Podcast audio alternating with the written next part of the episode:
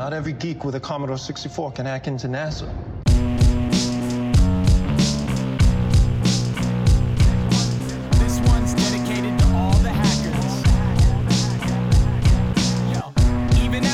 Bem-vindos ao Hackers Brasil! Yay! Voltamos com um episódio só! Palmas! Eu ia falar, "Vol- voltamos, mas eu não sei quando vai ser o próximo, então eu não vou acender esperanças no coração do povo.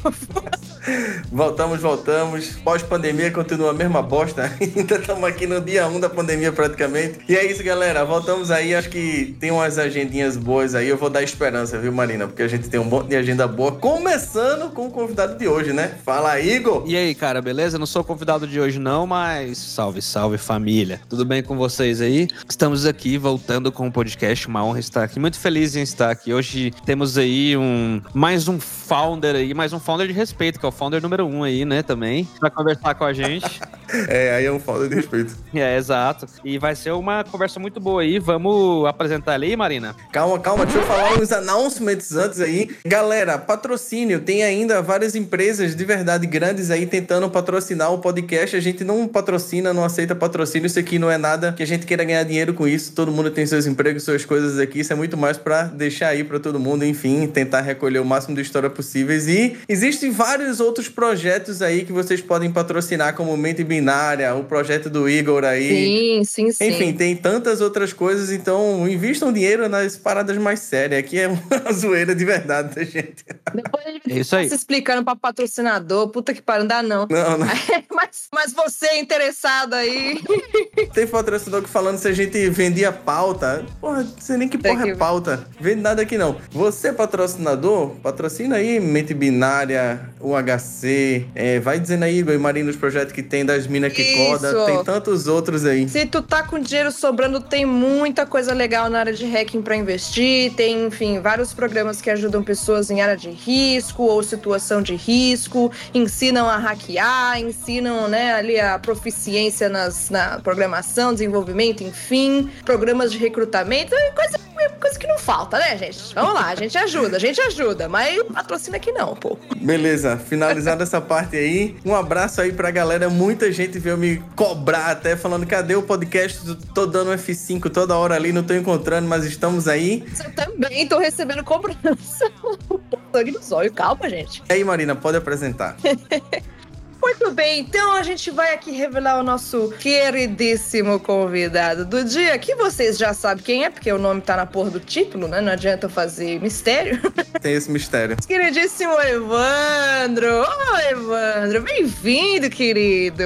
Boa noite, Marina. Boa noite, Rafael. Boa noite, Igor. Boa noite, galera. noite, rapaz. Pessoal, acendam suas cervejas que o Hackers Brasil oficialmente começou, rapaz. Aí sim, hein?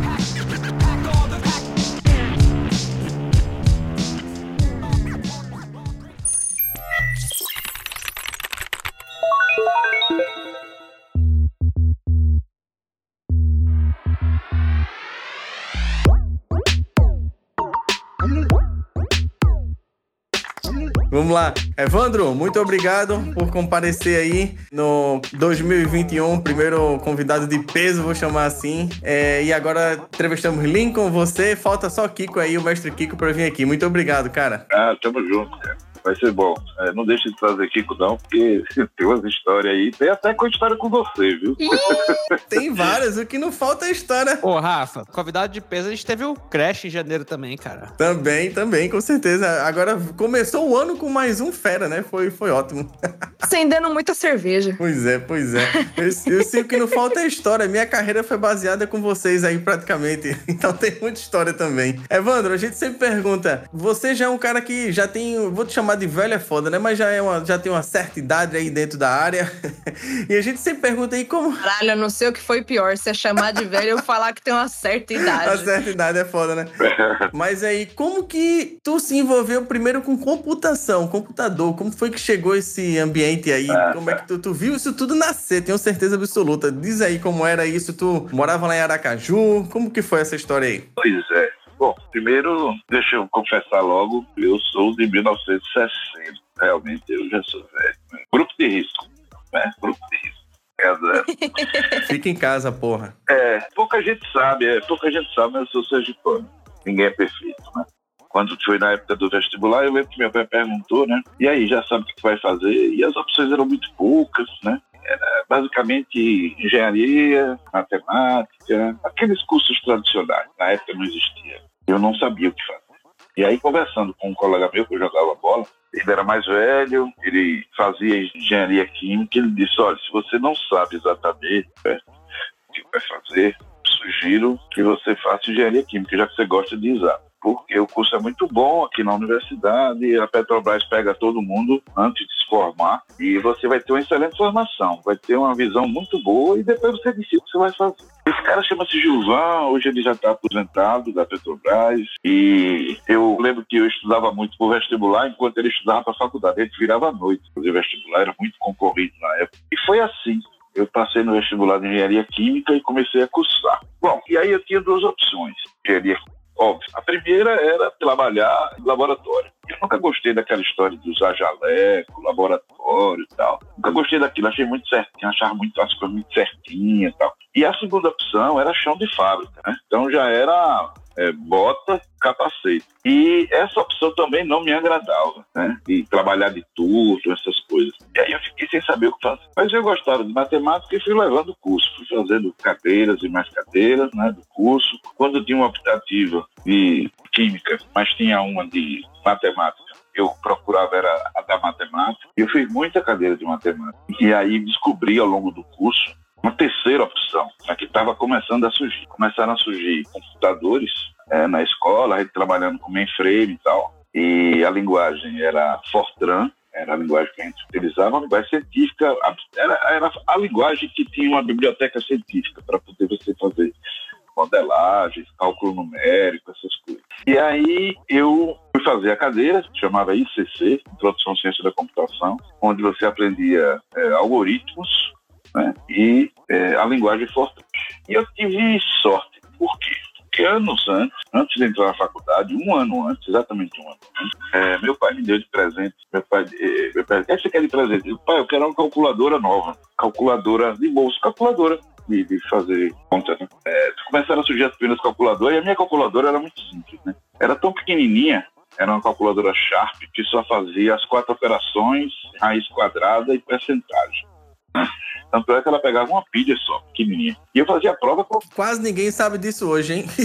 Quase ninguém É, pois é, pois é. Era uma, uma pilhazinha dessas é, 2A, 2A, aquela. Sem ser a mais fininha, sem ser aquela palito, mas era aquela pilha média. Né? Sem ser a gordinha nem a grande, mas era a pilha normal que a gente conhece. E já estava complicado, porque no último ano da faculdade já tinha que calcular seno, cosseno, tangente, essas coisas, logaritmos, e a, calculadora não tinha isso. E aí, rapaz, era complicado. E aí eu pedi, meu pai disse, quer que é o que ele pede? Ele disse, eu quero uma calculadora melhor, né? Já tinha decidido fazer para engenharia química, ia precisar de uma calculadora melhor. E aí eu lembro que ele fez uma viagem lá, fez um sacrifício e trouxe uma caixa. Rapaz, parecia uma caixa, uma caixa grande assim. Imagine uma caixa de sapato, que ela não é pequena, duas emendadas para ficar, ter a dimensão. E quando eu abri, tinha uma calculadora dele, cheia de botão.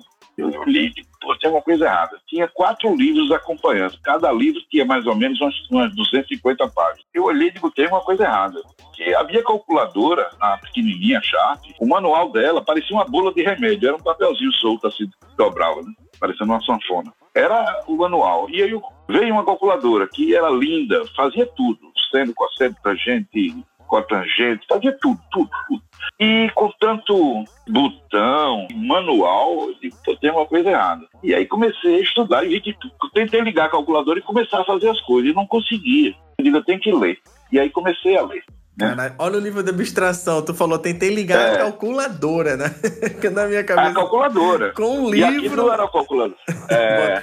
E aí eu tentei ligar, liguei a calculadora, ela acendia lá, né? Mas eu não sabia operar os botões, né? Tinha uns botões lá que não significavam, tinha um nome lá, os rótulos, né? Eu não sabia o que, que significava. E aí eu comecei, como tinha acabado de dar as férias, terminado o ano, então eu comecei a devorar o livro, né? Aí devorei o primeiro livro. E o livro falava sobre usar aquela calculadora só a parte de calculadora, que era só uma fração dela, né? E aí eu aprendi a usar ela já como calculadora, já me deu um puta de um alívio, né? E o resto para mim era um desconhecido, porque ele começou a falar de algoritmos, eu não sabia o que era isso, sabe? E aí eu comecei a ler, estudar, e aí, cara, depois que você pega o fio da meada, e aí eu devorei, né? Os quatro livros assim, em um mês, né? Tinha um último livro, era de exercício, né?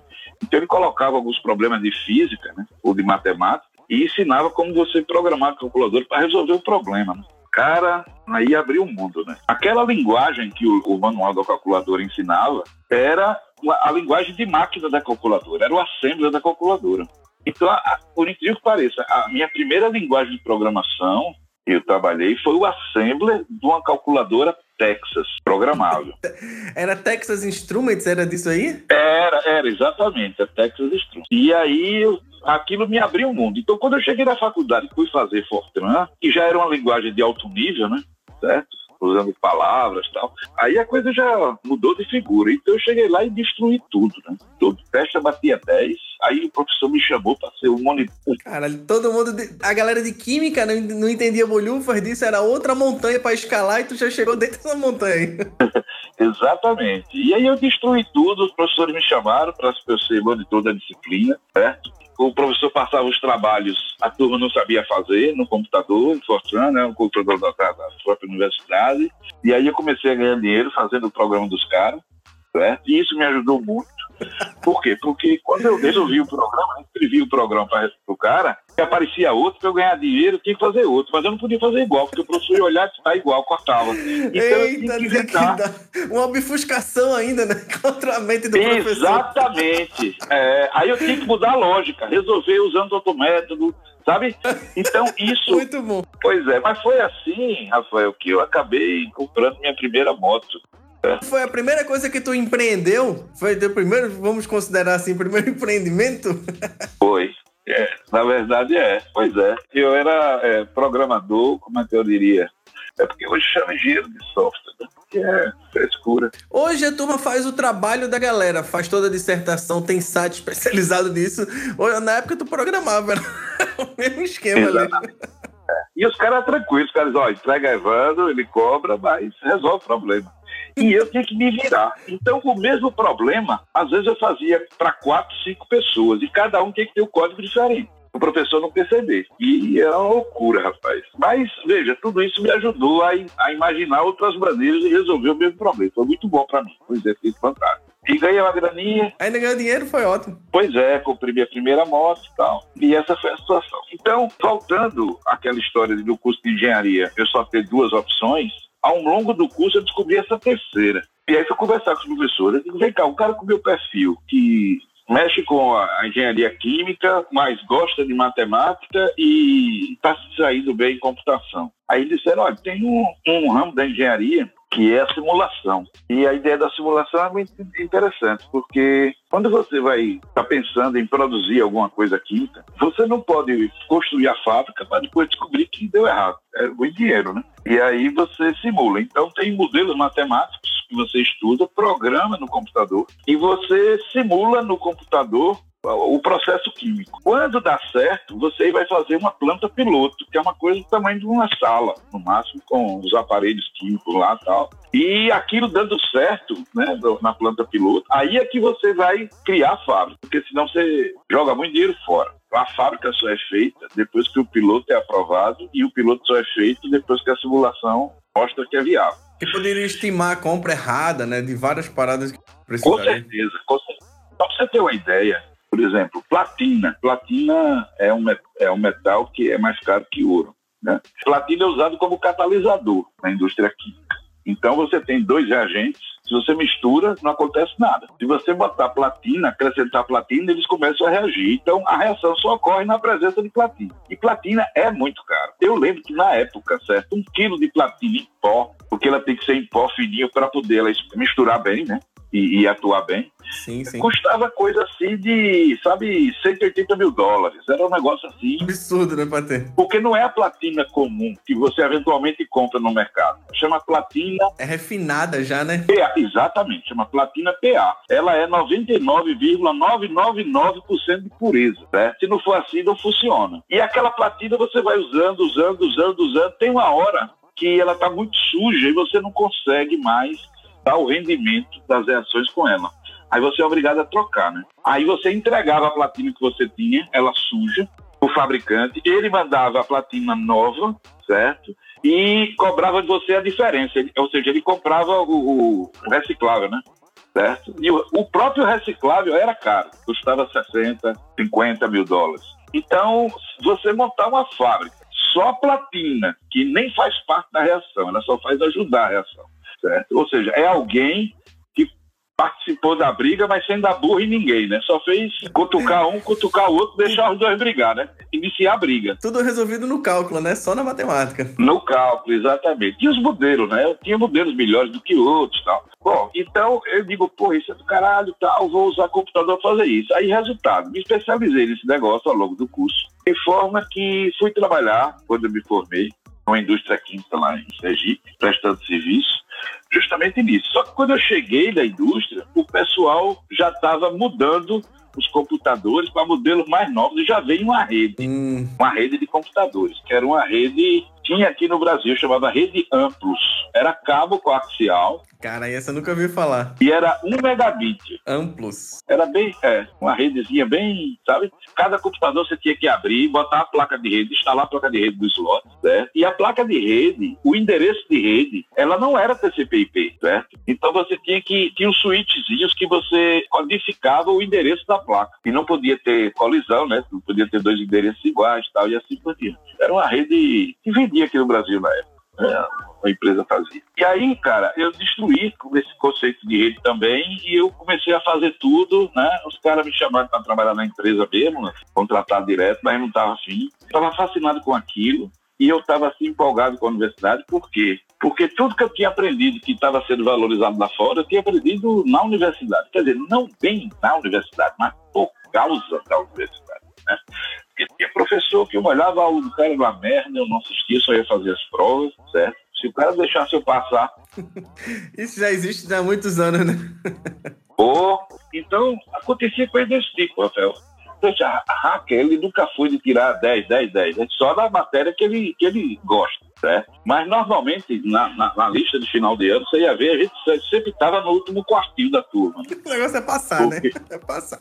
O negócio, pronto. A matéria que você gosta, ninguém precisa mandar você estudar. Você já fazia aquilo de, né, de ofício. E a que você não gosta, meu irmão, você dá um jeito de passar. Então, sim, faltava três provas. E se você tirasse, sei lá, oito na, na primeira, você já estava passado, eu tirava oito na primeira e as outras duas mandava o professor merda. Né? Porque eu não gostava daquela. Foda-se, eu vou perder meu tempo com isso, né? Exatamente, exatamente. E foi assim que eu terminei meu curso e resolvi largar aquela vida que eu tinha, que já estava ganhando dinheiro, mas resolvi voltar para a universidade, que abri um, abri um concurso para professor substituto, nem era um professor temporário, ganhando um terço do que eu ganhava, mas mesmo assim eu fui, né? porque eu achava que ali eu tinha tido condições de desenvolver. E aí fui para a universidade, comecei a dar aula computação. Logo depois eh, surgiu o curso de computação, então eu montei o curso, especifiquei equipamento, criei laboratório e tal. E foi mais ou menos assim que eu entrei nessa vida. Internet aconteceu um pouco depois que eu entrei na universidade. Basicamente a história de como eu entrei na computação foi por aí. Dessa forma, massa. Porra, que jornada, viu? De química. Pois é. Veja, beleza, aí vamos dar uma avançada aí. Tu tava aí já, né, nesse final desse. Vou, vou chamar de final dessa era da computação, né? Já mais de internet. Chegou a internet no Brasil praticamente, e claro que tu acompanhou toda essa história. E aí eu queria que tu emendasse também com a empreitada de segurança. Como foi que tu começou a entender e descobrir essa coisa de hacker e tal? Como foi essa conexão aí? Veja, eu estive nos Estados Unidos. Na época a gente já usava uma rede, mas a rede não era internet. As universidades brasileiras, boa parte delas tinha equipamento de IBM. E eles estavam ligados via teleprocessamento. E existia um sistema chamado SIX, que é quem fazia, que era uma interface de comunicação desses mainframes, e ligado tudo via, via linha telefônica. E a IBM tinha um protocolo de rede dela, que utilizava essa interface SIX para fazer as universidades se falarem. Existia uma rede da IBM, né? Uma rede da IBM chamada BitNet. Essa é uma rede que foi desenvolvida é, para mainframes IBM. Então você conversava com qualquer universidade do mundo que também tivesse IBM, que tivesse integrado nesse sistema. Então era uma espécie de internet na época, só que sem TCP/IP, usando o protocolo da IBM. E eu tive nos Estados Unidos. A IBM, onde vendia esses computadores, ele, ele criava essa rede? Era isso uma rede específica da IBM? Era, Só quem tem era IBM. mas todo mundo tinha. Ah. Por exemplo, a, a, a Unisys, que a gente conhece hoje como Hum. Unisys, também fazia mainframe e algumas universidades tinham. Eles também tinham o protocolo Entendi, não era um protocolo privado, todos né, da IBM, desenvolveram. distribuía. Privado, todos eles privados. É, todos eles privados. Então. Então, eu comecei trabalhando em, em rede, com essa rede é, interligando computadores né, na indústria, né, a rede Amplos, chamava Amplos aqui no Brasil. Depois eu comecei a trabalhar com mainframe ligado em rede, que eram IBMs, usando a rede da IBM. Depois eu já tinha esses conceitos na minha cabeça, já se conversava com a universidade, já se transferia arquivos, você fazia o, o que era básico, e-mail e arquivos você fazia. Só que eu tive na- nos Estados Unidos. E lá, nos Estados Unidos, foi que eu tive contato com o TCP/IP. Foi quando, lá nos Estados Unidos, na universidade, eu descobri a história do Worm de Morris, né? Robert Tapa Morris, Bob Morris, né? E aquela história do, do, do Worm que derrubou a internet. Isso foi em 88. Hum, caramba. Robert Moore foi que chamou a primeira coisa que tu viu sobre esse tema. É, quando eu cheguei lá, a história já tinha acontecido há algum tempo, certo? Eu cheguei lá em 89, já tinha acontecido há um ano, mas o pessoal estava desesperado, tentando consertar bugs, porque estavam com medo de acontecer de novo. E aí eu disse, mas o que foi que aconteceu? Aí me contaram a história. Rapaz, quando eu olhei aquilo, eu digo, cacete, a rede que foi feita para não cair, que é a internet, né? alguém derrubou, né? E naquela altura já tinha rolado o processo tal, ele já tinha sido condenado. Descobriu-se que foi sem querer, né? E um erro no código fazia ele duplicar com uma velocidade muito grande, ele se multiplicar com velocidade muito grande. E aí ele exauria os recursos da máquina que ele entrava. Por isso que ele fez um DDoS em todas as máquinas que ele conseguiu entrar. E aí eu comecei a ficar maluco com aquilo, certo? Quando eu voltei para Sergipe, a primeira coisa que eu fiz foi propor ao departamento de computação uma cadeira de redes, né? Uma cadeira de redes que não tinha, certo? Isso porque tu já tinha virado professor da faculdade, não é? Tu já tinha passado no Sim, concurso. Já, já, já. Entendi.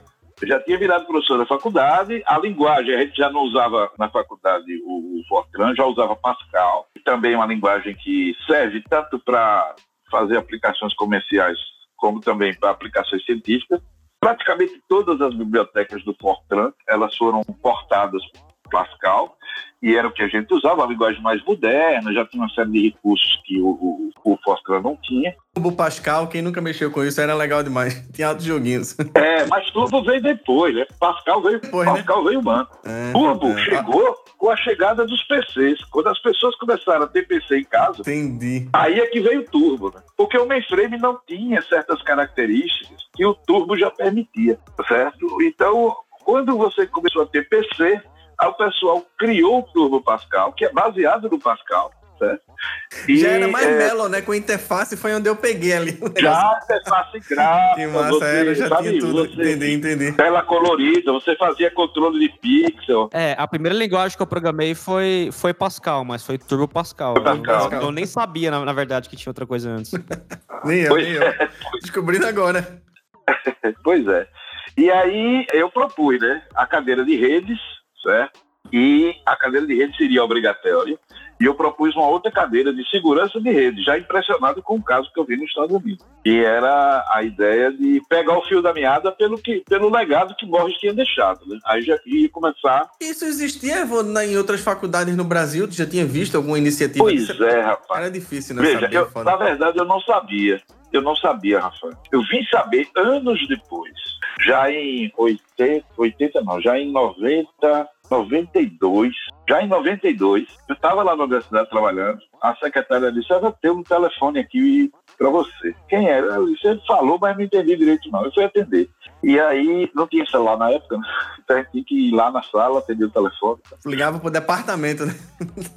É, ligava pro departamento. E aí eu fui lá atender e era um cara chamado Paulo Nacaia, ligando de Brasília e se apresentando e dizendo, ó, eu sou do INPE, o Instituto Nacional de Pesquisas Espaciais, né, fica em São José dos Campos.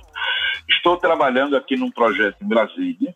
Estamos precisando de servidores públicos que possam contribuir com esse projeto e você tem esse perfil. Eu queria saber se a gente pode bater um papo. Eu estou indo aí em Sergipe, eu não posso falar por telefone, não. Eu disse, tá bom, vamos conversar. E aí ele veio, e aí ele me contou a história. Ele disse, ó, nós é quem estamos tocando junto com o TSE a história do projeto do voto eletrônico. Só que isso não estava na rua, não, era a ideia dele, né? E ele me falou sobre o projeto, né? Ó, a ideia é criar uma urna, a urna não existia ainda. Caralho. A ideia é criar, um, criar uma urna tal, e essa urna vai ter que transmitir votos, né? E os mainframes, o mainframe não, o back-end, né? Que eram máquinas de Unix, né? A ideia é que e você é um cara que a gente foi procurar no banco de dados do MEC, né? Porque todos os professores são cadastrados no MEC, né? Com as cadeiras que e você montou a primeira cadeira de segurança de rede em cursos de graduação aqui no Brasil.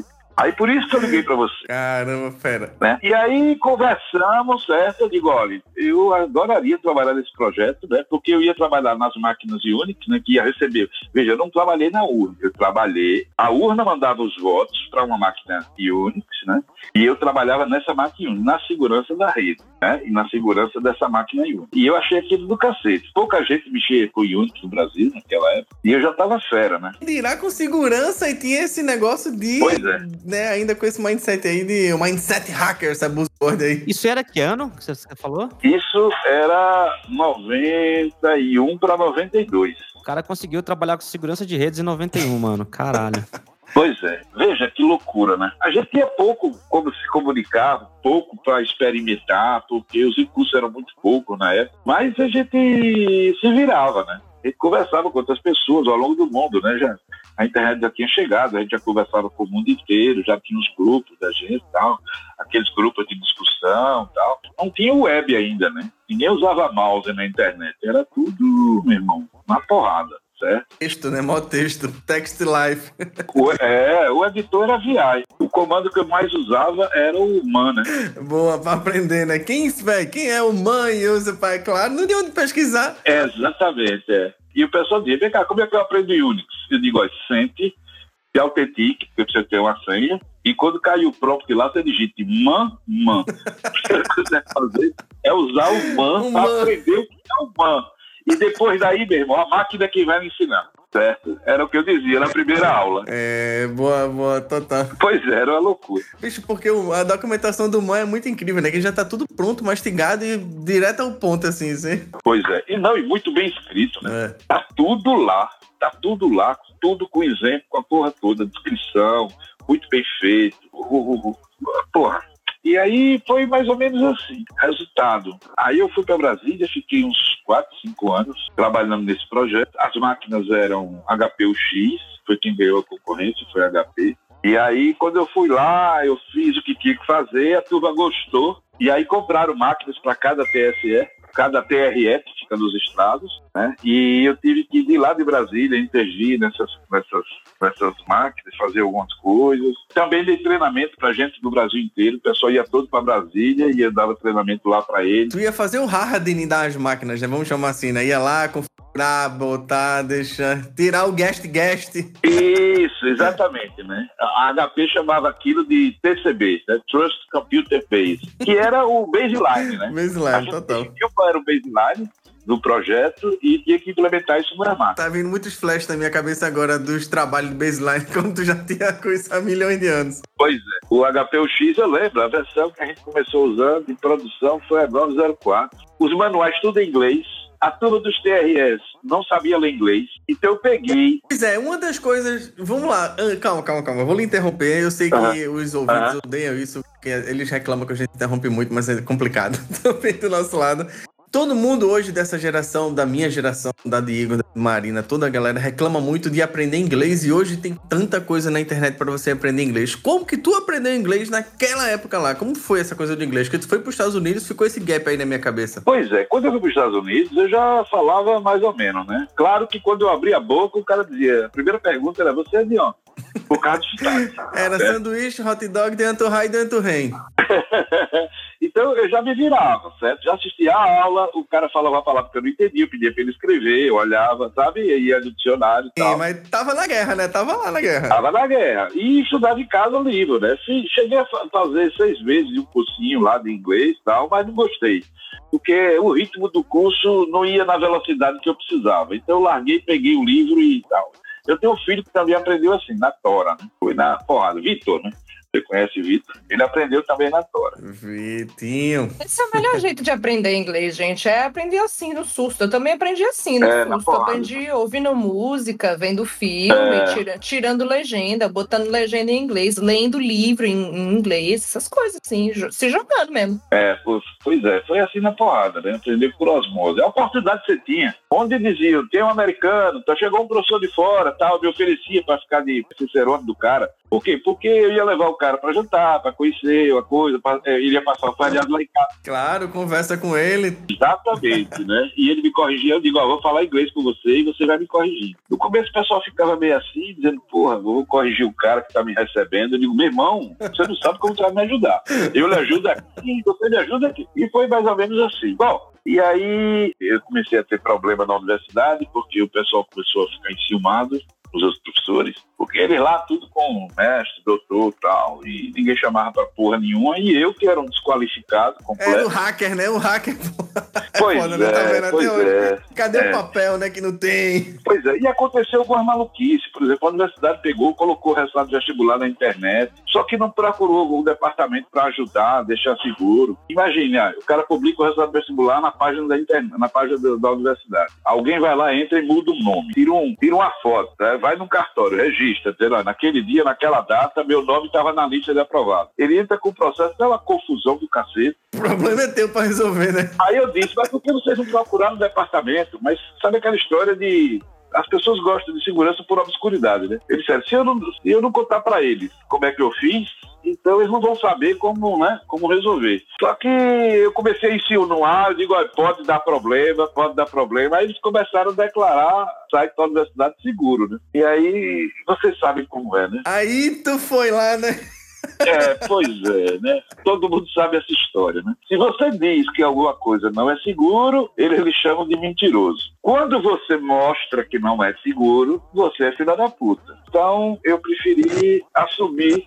É foda exatamente isso. É, eu prefiro ser filha da puta, porque, veja, mentiroso é um problema de caráter, né? Que eu não visto essa carapuça, certo? Agora, filha da puta, eu sei, é só a opinião dele, não tem problema nenhum. Então eu fiz isso, né? Eu arrumei lá e deu confusão, tentaram abrir processo administrativo. Puta merda, jubila o cara, tira o cara do, do emprego, um rolo da Pois porra. é, pois é.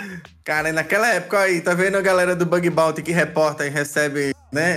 Hoje um fight back, já existia isso, hein? É, resultado, começou a gerar problema lá, o pessoal começou a não gostar do que eu fazia, dizendo, pô, a gente tenta fazer as coisas direito, e esse cara destrói tudo. Eu digo, mas eu não destruo, eu só mostro onde está o problema. Só que vocês nunca me procuram antes. Eu dizer como não deve fazer, né? Que eu encontro esses problemas. Isso que eu ia perguntar, tu já dizia como corrigir também, né? Não só entregava o problema, né? Já tinha isso? É, eu, veja, eu, eu dizia, ó, não faça isso, ó, o problema foi aqui, ó. Você fez assim. É a maneira mais fácil, vai ficar mais rápido, mas é a menos segura. Se alguém fizer isso, passa por aqui. É um negócio. Mas a turma não curte. A turma não curte, sabe? Por isso que quando você diz que não está seguro, eles dizem que você é mentiroso, e quando você mostra que não está seguro, eles chamam de filha da puta. Resultado, ele começou a gerar um. Eu comecei a juntar inimigos, né, contra mim, porque era eu sozinho lá, não tinha mais ninguém, certo? Eu não tinha com quem conversar. E resultado,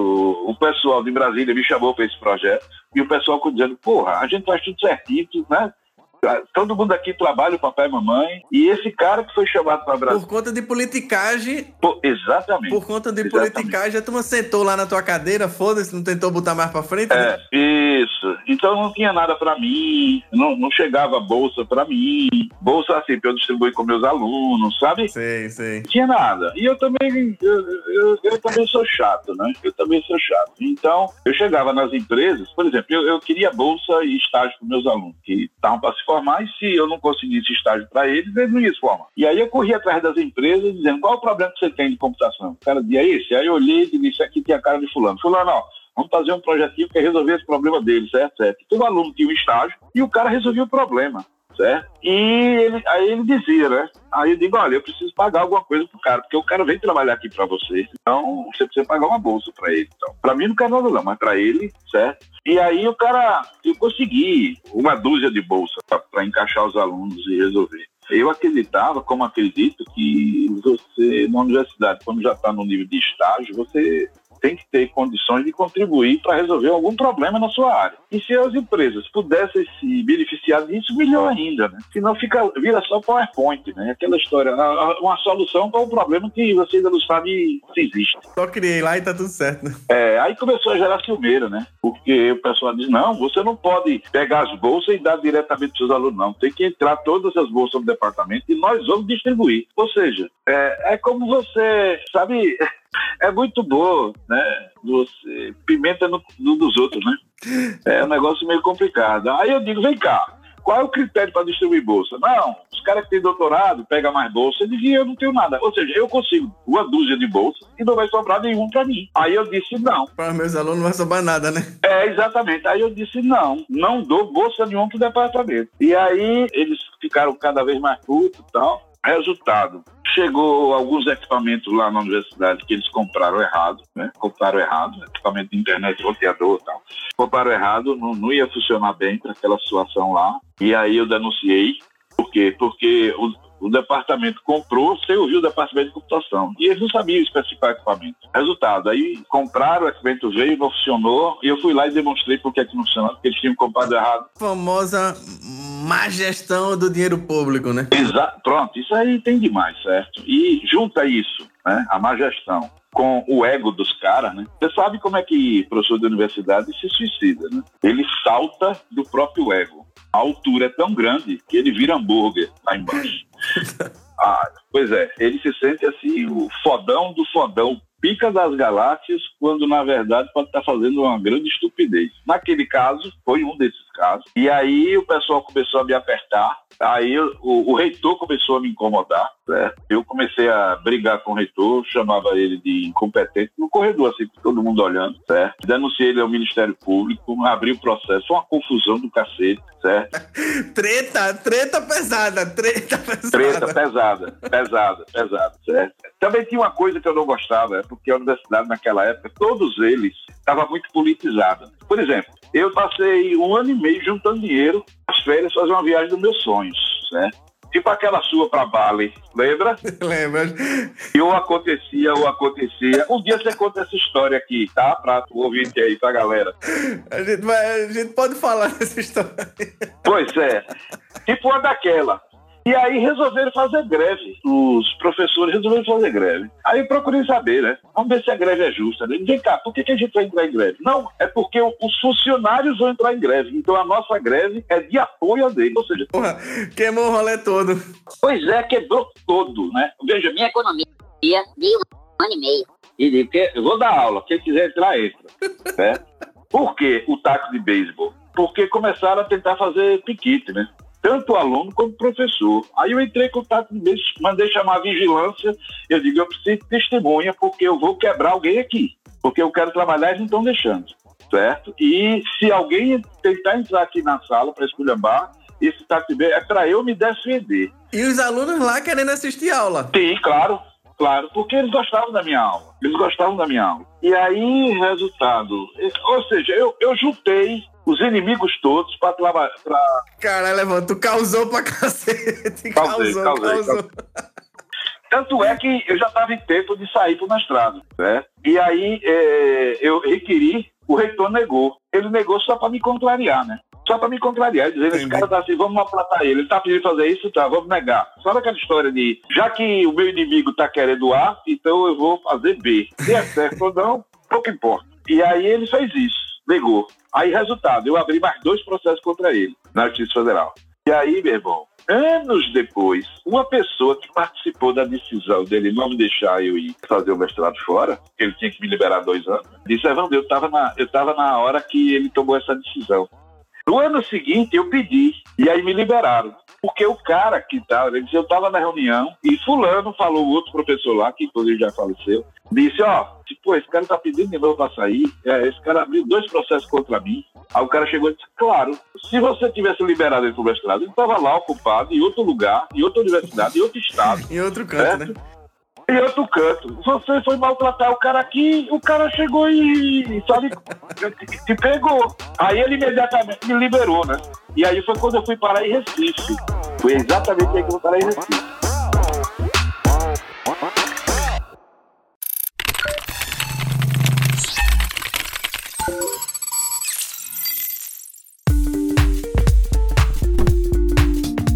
Boa, era esse corte que eu ia falar. A gente falou demais dessa treta aí da universidade pra tu chegar em Pois é.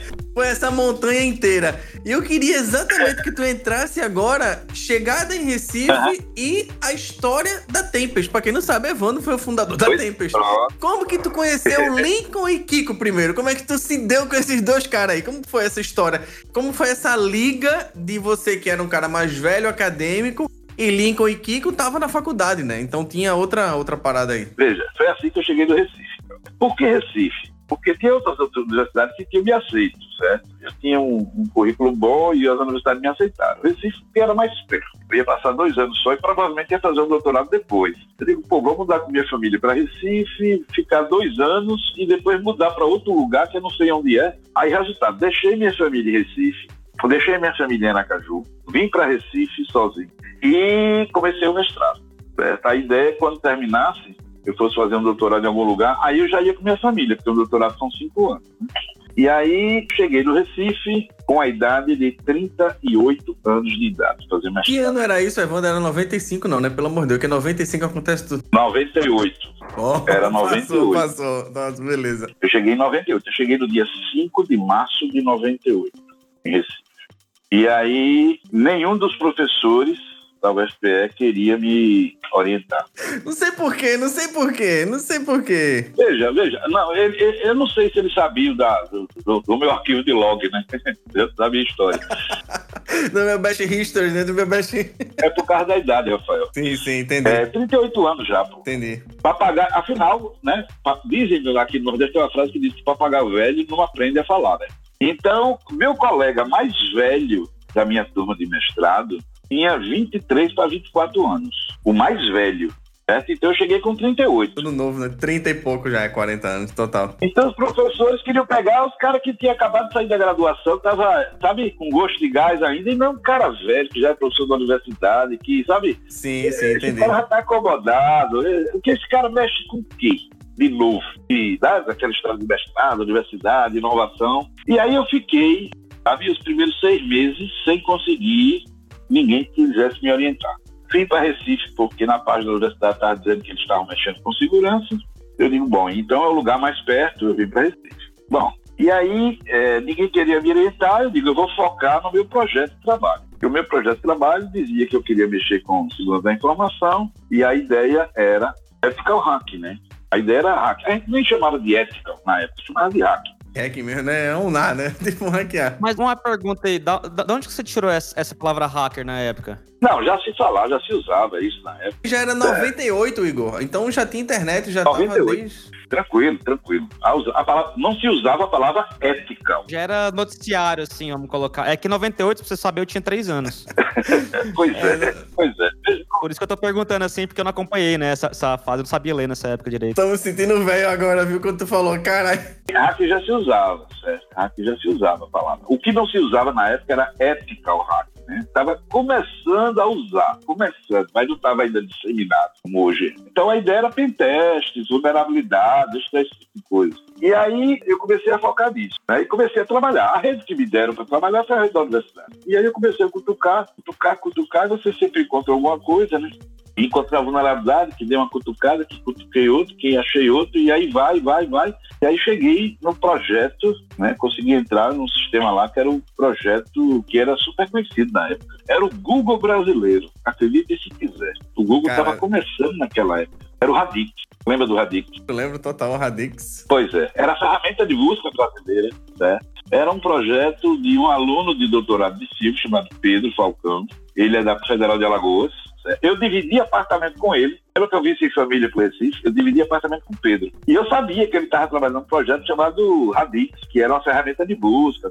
Ele tinha um, um algoritmo lá e tal. Bom, e o orientador dele era Silvio Meira. E aí eu cutucando lá as vulnerabilidades, fui chegar nesse projeto. E aí consegui pegar, inclusive, uma parte do código. Eu tive acesso ao código. E aí eu peguei uma linha de comentário, uma linha de comentário, que não faz parte do código, tecnicamente não faz parte do código. Eu peguei uma linha de comentário e copiei no e-mail para ele, dizendo, Puta. Pedro, eu mandei um e-mail para ele. Pedro, o cara dividia apartamento comigo. Pedro, cutucando na rede, cheguei do seu projeto. Veja a evidência aqui. Aí eu botei a linha de comentário. E eu escolhi uma linha que Pedro usava as palavras meio malucas para comentar o código dele. E eu peguei uma que ele dizia, isso aqui foi eu que escrevi. Certo? Ele ia lembrar das palavras que ele usou. Então eu peguei e disse, tá aqui a prova. Ah, Caos, caos. Pois é. Aí eu mandei esse e-mail para ele. Pedro, cutucando na rede, descobri algumas vulnerabilidades e cheguei no seu sistema. Tá aqui a evidência, eu mostrei a prova. Aí eu botei embaixo, a linha de comentário, não era código, era comentário. Aí eu coloquei mais uma frase só no e-mail. O e-mail era curtinho, era meia página só. Coloquei assim: não é difícil de resolver. Se precisar de ajuda, me avise. Pronto, mandei esse e-mail para ele. E fui para casa. Outro dia, quando eu cheguei, minha conta estava bloqueada. Aí eu procurei saber o que era, porque às vezes fez e tal. Aí disseram, não, chegou a ordem aqui para bloquear sua conta. Bom, não sei. Aí quando eu voltei para minha sala, tinha um envelope que tinha passado por baixo da porta. E o envelope, quando eu abri, estava lá dizendo que eu tinha sido desligado do programa de pós-graduação da universidade por ter violado, foram as palavras, né? Eu fui desligado do programa de pós-graduação da universidade por ter violado a rede da universidade. certo? Ou seja, em, em português, eu fui expulso por ter arrombado a rede. Certo? Era isso. que- Era só o eufemismo. pra- Oh, não, pegou um comentário, então já era. é, aí eu liguei para Pedro, digo, Pedro, o que foi que houve? Ele olhou e disse, ah, o e-mail, certo? Eu vi o que você mandou. E aí eu mandei o e-mail para o coordenador do laboratório, né? Esse coordenador do laboratório. E cuidava da segurança da rede. Dizendo, professor, temos com um problema. É, como é que a gente resolve? Ou seja, ele pegou a minha oferta de ajudar a resolver o problema e deu um forward pro cara, dizendo, professor, estamos com um problema de segurança. Como é que a gente resolve? O professor, que tinha declarado a rede segura, né?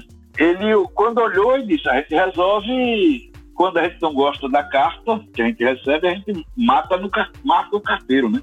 Isso era Silva, né? Que mandou essa carta. Não. É, veja, a carta que mandou foi eu, com a notícia que ele não gostou, né? Aí ele re- resolveu se vingar matando o carteiro. O professor Sim. foi, foi André Santos. Sim, sim, sim. E aí, e aí eu digo, bom, agora eu vou juntar minhas coisas. Aí cheguei e digo, olha, eu estava terminando umas cadeiras, eu digo, olha, eu preciso que vocês me dêem as notas das cadeiras que eu já terminei, porque eu vou para outro lugar, terminando no estado lá. E isso leva alguns dias, né, para poder... Rapaz, deixa eu uma pergunta pra você. Você fazia terapia com o psicólogo essa época aí? Porque sua vida parece que só tinha treta. Não, não. Minha terapia era justamente a treta. é, porque era a minha diversão. Veja, era o que eu Cara, gostava mano, eu te conheço hoje. Tu nem é um cara de treta. A gente chega tipo, não combina isso Não, eu não contigo. sou não. Nem é. É, Ra- Ra- Rafael me conhece de, de muito tempo. Eu não sou de estar intrigando e tal, não. De reagir. Eu não sou de agir, tomar iniciativa, estudei com tudo. Não, não. Tu sempre se lascou, né? Tu tava tentando fazer umas coisas, a galera, bom, bombardeando tudo É. nessa época de segurança, né? Não tem É. ninguém mexendo com isso. Ah, cara, mas é aquele bagulho, prego se destaca tão uma martelada, né? Isso acontece até hoje. Não, isso acontece até hoje, a turma não gosta. Mas aí é que tá, você tá tentando fazer as coisas certas, ajudar. Os caras me chamam de mentiroso, os caras me chamam de filho da puta, certo? O- Você fala A, o cara entende B. Na verdade, ele entendeu A, mas ele, pra lhe prejudicar, puxa uma interpretação que ele tirou, só Deus sabe de onde, pra lhe prejudicar. Então, com pessoas desse tipo, eu, eu, certo? Eu não vou fazer borbulhas de amor pra encantar ele não, bicho, como diz a música. Certo? Eu não sou de agir, mas eu sou de Veja. reagir. Como é que você conheceu o Lincoln e Kiko? É, só por causa Deixa a gente. Entrou no É. Radix, no projeto mais fera que tinha dentro da Universidade Federal. Era isso aí, né? Era o olho. Mas eu não sabia, eu não sabia. Eu sabia do projeto, eu não usava o Radix, certo? Eu não sabia. E eu não sabia que tinham declarado seguro, porra. Entendeu? Aí, resultado. Um dia eu tô lá, esperando lá, me deram minha nota pra eu ir embora. E aí, Silvio, Silvio Meira, professor Silvio Meira, passou, né? Olhou, aí disse: Você que é Evandro? Eu digo: Sou. Ele disse: Vá pra minha sala. Eu chego lá já. Eu vou no banheiro aqui lavar as mãos, porque ele tinha que terminar de dar uma aula. Ué. E vou já lá. Me espere lá. Eu fui lá e disse foi Eu vou dizer, Silvio, Silvio sempre com outro olhar, né, velho? Silvio sempre com outro, Com outro sempre olhar. na frente, sempre na Exatamente. frente. É foda. Exatamente. Chegou lá e disse o que foi que houve. Aí eu digo, veja, eu fui expulso. Ele disse, bom, isso eu sei, porque eu estava viajando e vi que a votação aconteceu pelo, pelo grupo de discussão dos professores, né? E eu vi lá que tinha expulso. E eu, eu assisti uma palestra sua, eu não sabia. Teve um evento de estudantes na universidade em que me convidaram para dar uma palestra. E aí, Silvio também foi convidado para dar uma palestra. E aí, resultado, quando eu fui dar minha palestra, faltou luz. E aí eu não pude começar a palestra. Faltou luz porque o ar-condicionado não funcionava, ficava impraticável assistir a palestra naquele auditório. Aí atrasou a palestra uns 40 minutos, o início. A palestra de Silvio ia ser logo depois da minha. Então, quando ele chegou no horário que estava programado para ele, eu estava começando minha palestra ainda. Então ele sentou, disseram a ele, Silvio, atrasou, sente aqui, você vai entrar depois desse cara. Ele, para não perder o horário, ele sentou e assistiu minha palestra, e ele gostou. Então, quando ele viu meu nome, Evandro Hora, que não é um nome muito comum, né? Evandro não é muito comum, Sim, e Hora também sim. não é muito comum. Aí ele, oxe, esse cara aí deu merda, né? É, aí quando ele viu o e-mail, que veio o nome, ele lembrou, né? Ele disse, porra, é aquele cara que deu aquela palestra. Aí ele ficou com aquilo na cabeça. Quando ele me viu, ele disse, você é Evandro Hora? Eu disse, sou. Ele disse, vá pra minha sala. Chegou lá e disse, o que houve? Eu digo, cara, eu descobri um problema, certo? E avisei a pessoa, a única pessoa que eu sabia que trabalhava com esse problema, ou com esse sistema, e me expulsaram, só isso. Ele disse, mas como assim? Não pode ter sido tão simples assim. Eu digo, foi. Eu digo, tanto é que você, eu disse a ele, Silvio, você é a primeira, eu, eu fui expulso tem 10 dias já. Você é a primeira pessoa da universidade que me chamou para perguntar o que foi que houve. Ele olhou e disse, opa, eu sou a primeira pessoa, eu digo, é, ninguém me procurou. Ninguém. Eu mandei o e-mail, no outro dia eu recebi o papel dizendo que eu estava expulso, e ninguém entrou em contato comigo. Ele olhou e disse, se foi assim, tá errado, e se tiver errado, eu vou desfazer essa porra toda. Caralho. Eu olhei e disse, agora, ele disse, você tem como provar Silvão moral da porra. É, aí ele disse, você tem. Veja, na época ele me disse, ele disse, mas Silvio, já estou expulso.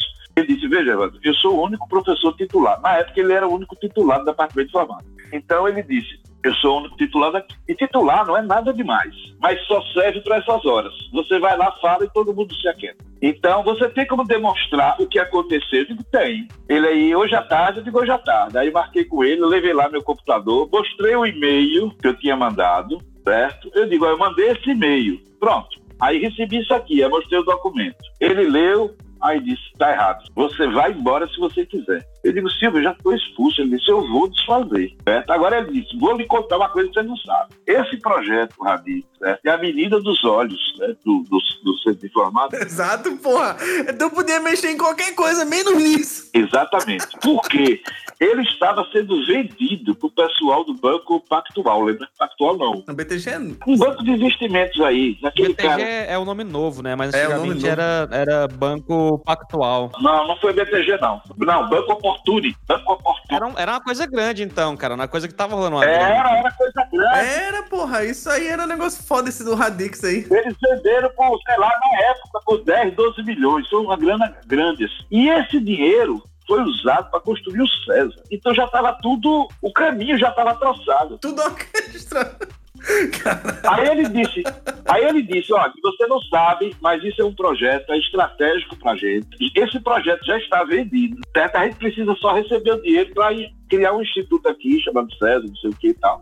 O César era uma salinha ali no centro de informática, certo? E com esse dinheiro eles fizeram uma puta no num galpão grande, foi quando começou a incubar empresa. Pronto, a história do César, o César começou a crescer quando chegou esse dinheiro. E aí eu não sabia nada disso, ele disse, por isso que o pessoal ficou muito preocupado se esse código vazasse. Eu digo, mas eu não vazei código. Eu só avisei, aí- eu digo, Puta merda. Tu foi esperto, viu?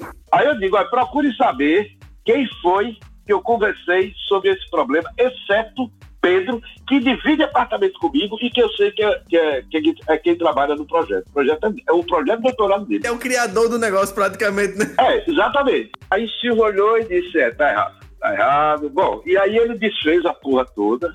Certo? Eu digo, Silvio, eu não vou querer ficar num lugar que não me quer. E a única pessoa certo, que me entendeu foi você. Eu não vou ficar num lugar que tem 50 professores, um me apoia e 49 quer dizer burro. Eles disseram, mas sabe por que você vai ficar? Porque você vai incubar uma empresa aqui no César. Caralho.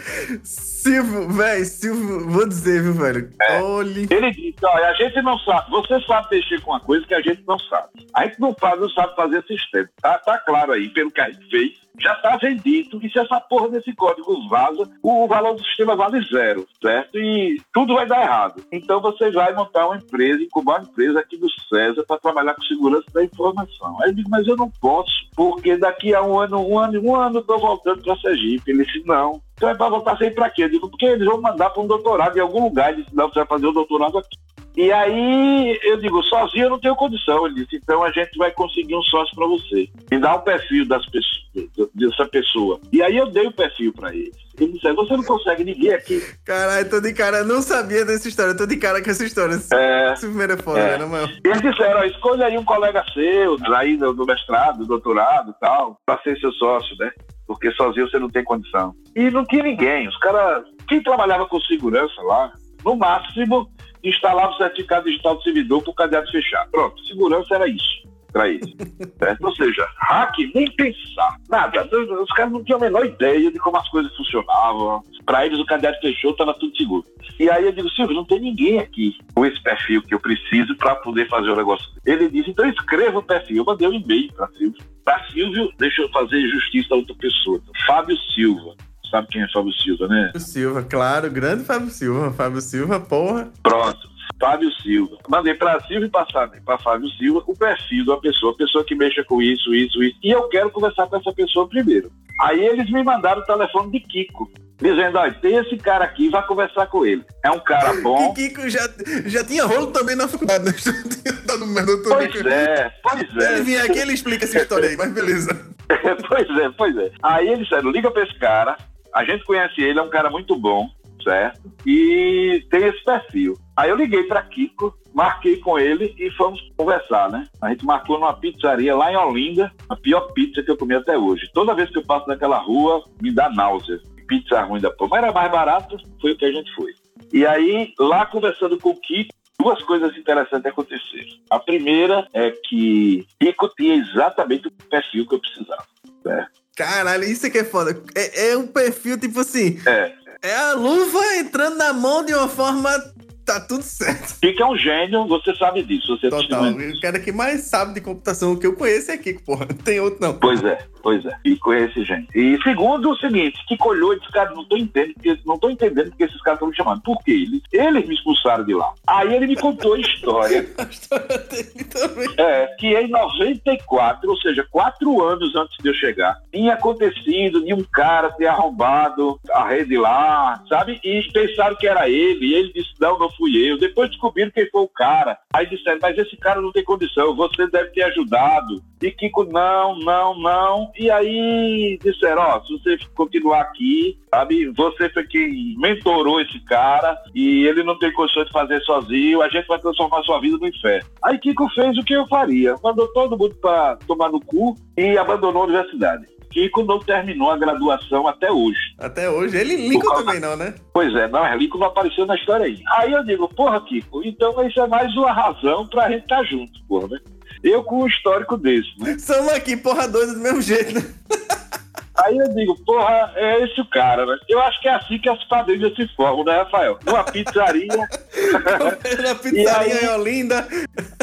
E Olinda, vê se pode. E aí eu fui conversar com o Silvio. Eu digo, Silvio, eu fui lá, conversei com o cara, ele é o cara. Se não for com ele, eu não monto esse negócio. né? Só que tem um problema. Ele não tá gostando da ideia de vir pra cá, não, porque ele disse que vocês fuderam com a vida dele. Aí Silvio me contou a história, né? Ele disse, aconteceu um problema, a gente pensou que ele tivesse envolvido, ele não estava. Só que a gente também descobriu agora, recentemente.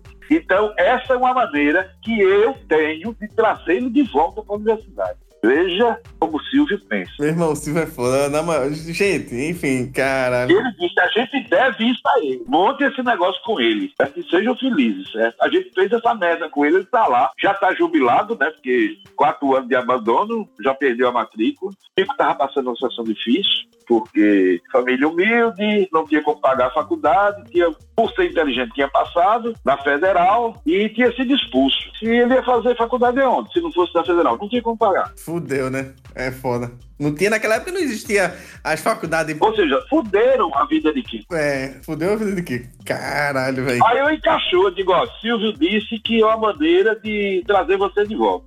Aí, resultado, Kiko topou, eu e Kiko fomos pro César, incubados, certo? Não tinha nome ainda a empresa. Isso, César, era na universidade ainda, não era no Bruno, né? Não era no Isso, Antigo. isso. Lá na universidade, né? Era. Com o dinheiro do Radix, eles construíram um puta de um galpão lá em cima e cabia Sim. lá uma, sei lá, umas 150 baias lá, certo? Talvez um pouco mais. E aí a gente ocupava duas baiazinhas ali. E aí a gente começou a fazer um plano de negócio, né? O que, que a gente ia vender, né? Claro que a gente começava vendendo pentest, esse tipo de coisa. E aí metade das decisões estratégicas a gente concordava, sabe?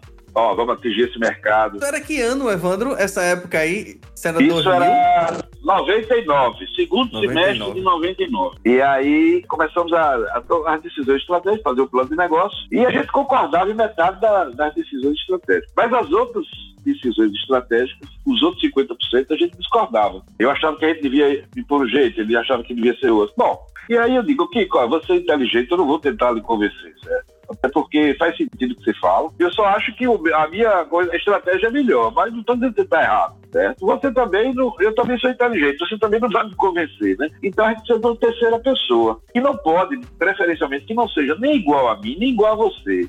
Tem que ser uma pessoa assim, que se nós três estivéssemos num triângulo, cada um tivesse num vértice. Personalidade diferente e tal. Não tem que ser um cara parecido comigo, porque senão ele vai pensar igual a mim. E aí você sempre vai estar em em desvantagem. Tem que ser uma pessoa independente, que pense por ele mesmo, tem umas ideias diferentes da minha e da sua, certo? Aí que pensou e disse, eu tenho esse cara. Eu disse, então traga ele. Foi, foi aí que apareceu o Lincoln? Entendi. Então a gente estava trabalhando no plano de negócio, certo? De forma que quando o Lincoln entrou, a empresa Tinha nome nada ainda, né? Só tinha uma ideia, né? Nada, nada. A gente era conhecido como a unidade de negócios de segurança da informação do César. Era uma unidade de negócios, mas não tinha nome. E aí a gente começou a. Demos sorte, né? Demos sorte, que é uma coisa que muita gente diz que não existe, né? Uma vez eu lembro que meu pai apareceu com um carro novo. Aí disse, ó pai, carro novo? Ele disse, pois é, ele chegou em casa todo orgulhoso, né? Eu disse, que sorte, hein? Ele disse, filho, você já notou que quanto mais eu trabalho, mais sorte eu tenho? Vem por aí, vem por aí, vem por aí. Essa frase eu não esqueci até hoje, né? É um negócio interessante. E aí demos sorte no seguinte sentido. Porque quando a gente chegou no César, eu, Kiko e Lincoln, o César tinha projetos que fazia para o Banco Mundial, para o Ministério e tal, que já tinha requisito de segurança. Então a gente nem procurou, nem precisou procurar cliente. O César chegava para a gente e disse: olha, fechamos um projeto com o Banco Mundial e é um sistema web para fazer isso, isso, isso, e vocês é que vão dar consultoria de segurança ao projeto. Então a gente já começou trabalhando. Caralho, entendi. Pronto. E aí conseguimos o primeiro estagiário, Jopa, João Paulo Campelo, Jopex, Jopex. Jopa, está na Tempest até hoje. Esse ano já ouvi. Já ouvi o convite É. tá mais que feito, viu, Jopa? Pelo amor de Deus, Jopa, vem. tem que fazer Jopa. Ele tem muita história para contar aí, certo? E aí, você no Jopa. O segundo foi Aldo, se não me engano, certo? Os dois estão na Tempest até hoje. Aldinho, tio Aldinho. Aldo tinha cabelo na época, hoje está completamente careca, né? Um negócio absurdo. Tamo junto, Aldo. E foi assim que a Tempest começou. Né? Foi assim que, que Lincoln apareceu, porque eu não conhecia Lincoln, mas Kiko conhecia, né? E eu conhecia já a história de Lincoln, né? Lincoln, quatro anos antes de eu chegar em Recife, eu cheguei em 98. Em 94, Lincoln tinha 14 anos de idade e tinha roubado a rede da universidade, Já né? tem um rolo, tinha roubado a rede da RNP e tinha roubado a conta do governador do, Do Pernambuco, que era Miguel Arraes. E aí ele virou notícia no Brasil inteiro. Ou seja, lá de Sergipe eu acompanhei essa história. Mas eu não sabia, né, que o nome dele era Cristiano Lincoln. Por quê? Porque como ele era menor, então no jornal saía a reportagem, mas a foto dele saía com a tarja preta nos olhos, para identificar o nome, né? O menor, eles não chamavam Lincoln pelo nome. Então aqui a reportagem dizia, o menor CLM, que era Cristiano Lincoln Matos, o menor C.L.M. certo? Lincoln até hoje é conhecido, né? Elas- Algumas pessoas dizem o menor CLM. Tira onda, né? Menor CLM. É exatamente, é tirar onda com ele. Então, eu não sabia que era cristiano. Aí, quando o Kiko trouxe, né, eu digo, vem cá, conta a história desse cara. Aí ele lembra de um cara que fez isso, isso e isso. Eu olhei e digo, não, diga é ele. E aí, nós três começamos a Tempest assim. Caralho. Entendi. Não, então eu tenho um amigo, né? Eu tenho um amigo. Vou te apresentar um amigo. Você vai conhecer o meu amigo. Vai conhecer o amigo, é o menor. Pois é. Então, veja, Kiko, na- eu tinha 39 anos já, já, ia, já tava beirando 40. Eu já estava um ano no Recife, eu cheguei com 38, já estava com 39 para fazer 40 já. Kiko devia ter uns, sei lá, uns 26, 27 anos, por aí. Lincoln tinha 20 anos de idade. Certo? Então, a primeira vez que Lincoln foi num cliente, eu fui que ensinei, eu dei o nó de gravata dele, porque ele não sabia dar um nó de gravata, ele nunca tinha vestido terno. Lincoln É. parece novo hoje, imagina naquela época, né? A criança. Pois é. E, de certa forma, eu vou dizer de novo, né? Apesar da. É, dei sorte, porque são os dois caras, talvez, mais inteligentes que eu conheço. Cada um com suas características. Nós Caralho, realmente bicho. somos muito diferentes uns dos outros, né? Somos muito diferentes. Isso é um negócio muito louco, velho. É como que essa conjuntura ligou? Silvio foi o catalisador de tudo isso. De eu não sabia que era Foi. Silvio que teve, Foi. tipo assim, já com a ideia de empreender, incubar a empresa, falou: Evandro, Isso. vamos incubar a empresa de segurança, puta merda, é foda. Exatamente. Eu acho que em 1995, eu acho que cruzou os planetas assim, ó. Bem na hora que, o- que os três deram LS no terminal, sabe? E aí, tipo, caiu alguma coisa ali, um raio, É. não sei o que aconteceu. Deu- E aí juntou os três. Boa. Pois é.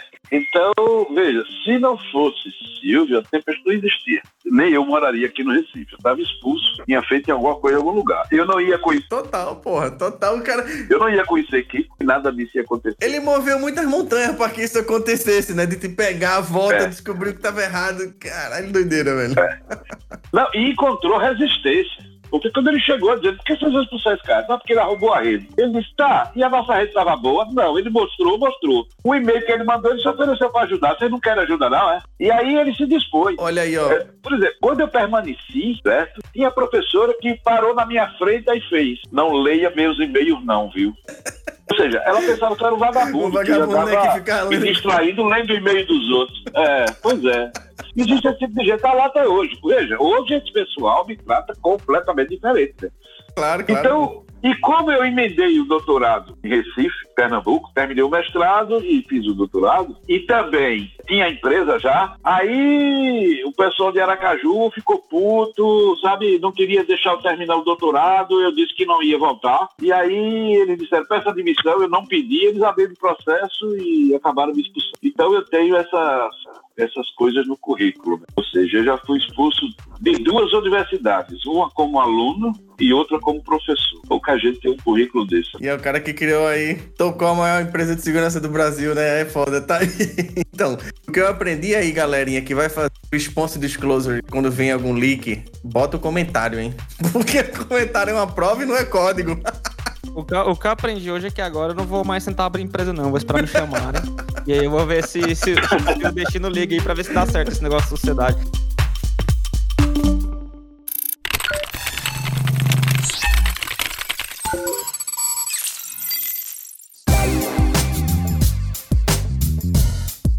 Cara, deixa eu te fazer uma pergunta que eu quero fazer pra você de- desde o início aqui. Vocês três são sócios até hoje? Veja, eu e Lincoln sim, Kiko não, Kiko saiu. Há mais ou menos uns dois anos e meio, uns três anos, nós criamos há uns quatro, cinco anos atrás uma startup que trabalhava com blockchain. É, essa startup era dentro da Tempest, né? Então foi um- uma espécie de spin-off de dentro da Tempest. Quem montou, quem teve a ideia e montou o laboratório que resultou na criação dessa unidade de negócio dentro da Tempest para mexer com blockchain foi o Kiko, né? E quando a gente começou a crescer e começar a fazer projetos é, usando essa tecnologia, é, alguns clientes nossos disseram, ó, não dá certo, porque principalmente o mercado financeiro, bancos, né? Eu estou falando bancos. Disseram, ó, você trabalha pra gente para cuidar da segurança da gente. Beleza. Mas você tem uma unidade de negócio que mexe com tecnologia que dá suporte ao Bitcoin, que concorre com o mercado financeiro. Então você tem que captar. Ou você trabalha pra gente, ou você vai é concorrente nosso do mercado financeiro.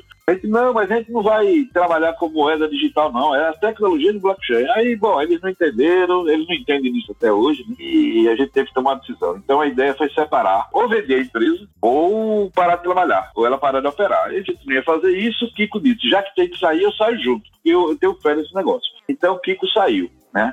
A Tempest tinha 100% da empresa, chamava-se CoinWise, a empresa chama CoinWise. Kiko tinha uma participação na Tempest. Então, o que, é que aconteceu? Nós vendemos a Kiko a nossa participação na CoinWise, como era uma empresa que estava começando, o valor era menor, e compramos de Kiko a parte dele da Tempest. Então, são duas empresas completamente separadas. Né? Então, Kiko não é sócio da Tempest hoje. Kiko é Marco Carno. Exato. É, o nome dele é Marco Carnot, conhecido como Kiko. Ele não é sócio, mas ele foi fundador da Tempest e ficou nela durante uns 17, 18 anos por aí. Certo? E é importante trazer, viu? Claro, o Kiko falava É. de Bitcoin, de tecnologia nova, assim. Eu lembro quando a Tempest teve um projeto de, de certificado digital, Free CP, criar tudo isso. Isso era 2000 e tanto, que ninguém nem tinha ideia. Não tinha, Ninguém nem tinha isso. ideia, não Não. tinha nada. E Kiko Não. já tava lá, early adopter da tecnologia. Bitcoin foi a mesma coisa. O Kiko falava de Bitcoin, gente, não, porra de Bitcoin, isso aí tá doido, isso aqui tá aí. Kiko hoje é o barão É. do Bitcoin. É, pô. Eu ouço falar de você, Vandro, e eu ouço falar do Kiko já faz tempo já. Porque, tipo, eu tô, eu tô conversando com muita gente há muito tempo e eu já, já, ouvi, já ouvi falar de vocês dois. E você é uma pessoa que eu sempre procurei assim, achei no LinkedIn, tem nada lá seu. E o Kiko eu sempre coloquei Kiko Tempest, Kiko Tempest, nunca achei nada disso. Eu, cara, esse maluco é sumido, velho. Que negócio estranho. Agora que você falou o nome, eu, eu agora eu achei, agora eu vou pesquisar a vida inteira. Mas, cara, a. a prov- Marco Carnu. Veja, LinkedIn eu não tenho nada, porque eu não tenho nem Twitter, eu não tenho Facebook, eu não tenho LinkedIn. Criaram a página só para alguém não ocupar com página falsa, tá? Mas não tem movimento, não. Eu, eu não uso rede social. Eu uso WhatsApp, mas rede social, tal, publicar as coisas, compartilhar foto, informação, tô fora. Certo? Ou seja, eu sou um cara que não pode ser cancelado. Boa. Eu mesmo me cancelei. Ó, cara, é, é exatamente. Você já é autocancelado já, muito esperto. É. Mas, cara, eu conheço poucas pessoas que manteve sociedade por tanto tempo assim, sabe? Porque normalmente quando chega ali num- numa hora ali, começa a dar umas treta de valores, princípios, essas coisas que a gente conhece. E, cara, eu queria entender com você qual que é o segredo pra vocês três não ter se matado. Ah, entendi. Veja, pessoalmente, nós nunca tivemos problemas de nenhuma espécie. De nenhuma espécie. Nós éramos pessoas diferentes, somos pessoas diferentes. né? Por exemplo, o meu hobby não tem nada a ver com o hobby de Kiko, o hobby do Lito. Como a gente não compartilhamos hobby nenhum, significa que depois do expediente de trabalho, ele vai para casa dele, eu vou para minha. Eu, durante. Eu sou sócio de, de Lincoln, né? Porque continua até hoje, ao mesmo tempo de Kiko se ele tivesse continuado na tempo. Sei, tem 21 anos. É, durante esses 21 anos, eu tive na casa de Lincoln meia dúzia de vezes, e olhe lá. Eu tive na casa de Kiko meia dúzia de vezes, e olhe lá, certo? Lincoln teve lá em casa, aqui em casa, duas, três vezes, certo? E Kiko idem, certo? Então, o que a gente compartilhava e compartilha é de um projeto comum. A gente se respeita tecnicamente, certo? É, pessoalmente, tivemos muita treta relativa ao negócio e ao trabalho, ao negócio, tipo, como conduzir o negócio, se é melhor ir por aqui ou por aqui, ou seja, discussões em torno de fazer o negócio andar. Mas, pessoalmente, nós nunca tivemos problema, não. Dizem os mais antigos da Tempest, não sei qual é a posição de Rafael aí, Rafael trabalhou na Tempest tempão, dizem que a Tempest talvez tenha dado certo justamente por nós sermos tão diferentes um do outro. Ah, com certeza, velho. Com certeza. Quando tem. Mas outra coisa também, assim, vocês tinham valores bem definidos, né? Não- nunca teve briga de valor de sócio ou um sócio querer ferrar o outro. Isso nunca existiu. Todo mundo é, né, ali o suficiente ser humano para entender essas coisas. Eu acho que vocês compartilharam muito isso. Isso nunca vi problema de vocês nenhum com isso. Evandro, veja, é muita história e aí a gente já tá chegando aí no final. É, queria que você mandasse mensagem aí pra turma nova que escuta o podcast, falando um pouco mais da Tempest, vagas e tudo mais. Isso, mano. E se Maria. Basicamente, o que o Rafael tá querendo dizer é o seguinte: Rafael, o Rafael tá agradecendo, curtiu muito que você está aqui. E aí ele tá querendo, porque assim, tem muita gente nova que assiste o podcast. E, cara, é, pra mim, eu, eu me, me incluo dessas pessoas. Já não sou ali um cara tão novo, né? Estou no meu auge das minhas- dos meus 25 anos de idade. Mas eu vou considerar aí se dessa. fuder.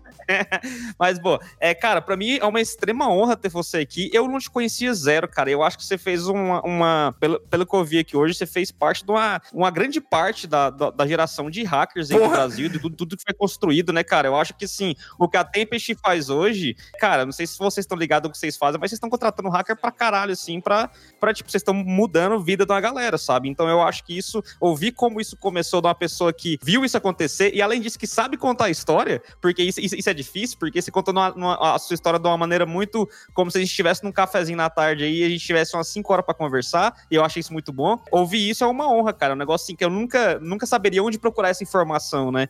Então, cara, pra mim é uma honra ter ouvido aí e queria que você compartilhasse com a galera mais nova aí que assiste o podcast sobre coisas que você gostaria de falar pra elas aí, pessoas que estão começando na área, qual seria o recado que você iria dar? Era exatamente isso que eu queria falar. Meu microfone na internet não deixa. é isso. Beleza. Veja, primeiro eu gostaria de dizer que eu estou muito satisfeito de estar aqui, receber o convite de Rafael, não podia dizer não. Né? Tamo Eu junto. acho esse espaço muito legal. Eu assisti a, a conversa com o Zandinotti, né, o Condor, e achei muito bom. Foi a primeira vez que eu vi. E quando eu recebi o convite, eu digo, puta merda, me chamaram, né? O que, que eu tenho para contar? Rafael disse, cara, vai lá e conta suas histórias. Aí vai puxar uma perguntinha e daí você vai embora. O que é que eu tenho pra contar? É, como o Igor falou, o cara criou a maior empresa de segurança, mudou a vida de dezenas de pessoas e eu sou uma dessas pessoas. Puta o que é que tem pra contar? Tem muita coisa. Tanto que nem, que nem dá tempo. Rafael, Rafael, Rafael, faz o seguinte, fale em blocos, que a hora que você dispara seu áudio, vai e volta a entender bosta nenhuma que você tá Fala falando. muito rápido assim pra vocês escutarem tudo bom, parou. É isso aí, exatamente. Rafael, você tá, tá falando em UDP aí, cara, mas vai lá. Pois é. É tecnologia, tecnologia é uma merda. Eu não sei como é que a gente mexe com isso, cara. Eu acho a tecnologia uma merda. Nunca funciona direito, né? Bom, veja, essa foi a história de como a Tempest começou. né? A empresa cresceu, é, começou incubada no César no começo do ano 2000. Éramos três, os fundadores, eu, Kiko e Lincoln. Depois começaram a chegar as pessoas. Em 2003, nós saímos, né? houve spin-off, já éramos uma empresa. Nós já, já essa altura, se não me engano, 12 pessoas. E aí só fez crescer. Em 2005 a gente abriu escritório em São Paulo. Em 2007 a gente conseguiu entrar pela primeira vez no mercado financeiro. Foi muito difícil. Era muito difícil. É muito difícil. Mas depois que você entra trabalhando certo, também é muito difícil você sair, porque você, na verdade, não é uma empresa de tecnologia. Nós somos uma empresa que a gente vê confiança. Né? Tecnologia é um background. Tecnologia é meio para a gente fazer segurança. Em 2012, nós abrimos um escritório em Londres, está lá até hoje, está crescendo. Em 2015, nós tivemos, um, tivemos uma primeira rodada de investimentos, um fundo de investimentos chamado Fundo Aeroespacial investiu na Tempest, em um projeto que a gente precisar de dinheiro para tocar esse projeto, que era um projeto de crescimento, que seria de 2015 até 2000, até 2015 até 2020, ferrou o ano passado, esse ciclo. Esse fundo é chamado Fundo Aeroespacial, ele era formado de 50% do capital da Embraer eh, e os outros 50% divididos entre FINEP, BNDES, Desenvolve São Paulo, que é um fundo aí criado no estado de São Paulo, mais o próprio gestor do fundo, a Portbank. E o ano passado, como a gente se saiu bem desse projeto de 2015 até 2020, com a entrada do, do dinheiro do fundo, eh, a Embraer se interessou pelo mercado de segurança, porque a Embraer, pouca gente sabe, mas são quatro empresas. É a Embraer Aviação Comercial, que faz aqueles aviões maiores, que era essa que estava sendo negociada com a Boeing. Existe a Embraer Aviação Executiva, que são aqueles jatos menores, aviões menores, trabalha com turbohélices e esses jatos pequenos. Tem a Embraer Serviços, que faz serviços, manutenção de aeronaves, esse tipo de coisa. E tem a Embraer Defesa, que é quem faz aquele caça tucano, né, que todo mundo conhece, eu acho. E há um ano e meio, dois anos atrás, lançou um, o KC-390, que é um, um, uma aeronave enorme, né?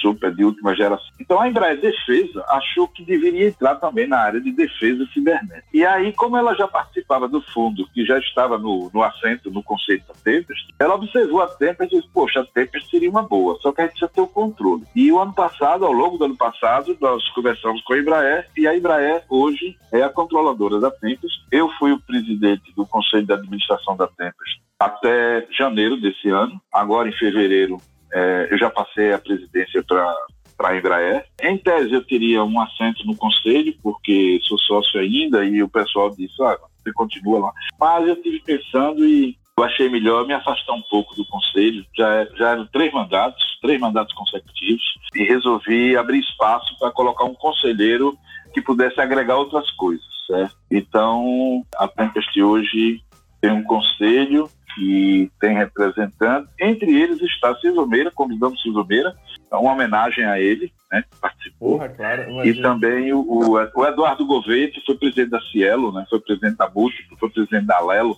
Ele é um cara que também aceitou, né? A Embraer ficou muito surpresa quando disseram, porra, cara, vocês conseguiram trazer Silvio Meira, né? Para ser conselheiro da Tempo, certo? Silvio Meira e, e Eduardo Gouveia são dois conselheiros do Conselho da Tempo. E nós estamos investindo, né? Entrou dinheiro para poder a gente expandir nossos negócios. Estamos trabalhando no planejamento estratégico. O ano passado, que foi um ano de pandemia, certo? mas o ano passado, da Tempest, entraram aproximadamente 100 pessoas. Veja, todo mundo está admitindo que nós colocamos para dentro 100 pessoas nos vários perfis, muita gente de perfil técnico, mas também pessoal de apoio, né, de outras áreas. Estamos sempre contratando, certo? Tem mais vagas aí a serem preenchidas. Fiquem ligados no site da Tempest, tem lá o- a informação sobre estágio e vagas. As vagas são para Recife, para São Paulo. E com a história da pandemia, tem muita gente da Tempest que trabalha remotamente. Então, você de outros lugares que não seja nem, nem Pernambuco, nem, nem, nem São Paulo, fica tranquilo. Temos gente trabalhando a partir do exterior, temos gente trabalhando do Rio Grande do Sul, temos gente trabalhando do Acre, temos gente trabalhando em tudo que é lugar. Nós só temos dois estados no Brasil que nós não temos gente nativos do lugar que estão trabalhando na frente. Então é isso. Venha participar de um projeto muito interessante. É uma nova história da PEP que está sendo construída a partir de agora. É um mercado que a gente acredita, sabe? É isso. Estamos convidando você para participar desse projeto. Massa, massa. Galera, muito obrigado, Evandro. Bicho, Mas, Evandro, vamos te convidar mais uma vez você vir contar um pouco da história da, da, da Tempest, que eu quero ouvir depois com detalhes. Ou a gente, depois da pandemia, eu vou aí te visitar, a gente toma um vinho, sei lá, que você gosta de tomar Tranquilo, aí. tamo junto. Igor Marina. Rafael, Rafael já é, é da casa aqui. Mas Igor e Marina, quando vierem por aqui, entre em contato comigo aí, viu? E vocês aí que estão interessados na Tempos, não esqueçam de visitar o site, porque lá tem as oportunidades que estão surgindo, não param de surgir, tá? No momento mesmo tem um programa de estágio que está aberto. Vocês podem se inscrever. Vou colocar na descrição do podcast. Perfeito. agora, Evandro, a gente precisa de um nick, um nickname. Pois é, eu vou dizer o nick que eu usava na época quando eu comecei lá. Olha o né? link, olha o link, hein? na época de hack, hacker pré-histórico, né? Era Tron, T de tatu, Ah. R de rato, É massa. o número zero e a letra N de nada. Tron. Fechado. Pessoal, muito obrigada, Evandro. Muito, muito obrigada pelas histórias, pela participação. Quem sabe a gente não faz um. Um episódio número Tem, 2 aí, tem, né? com Um certeza. futuro Pois é. aí, tem No- muita história Nova boa. temporada.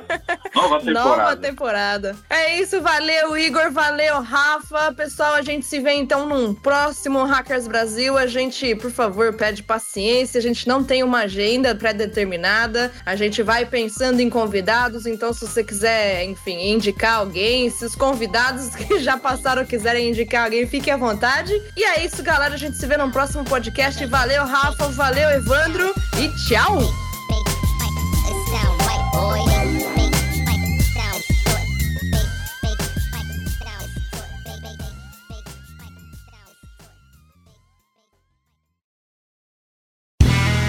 Este podcast foi editado por Play Áudios.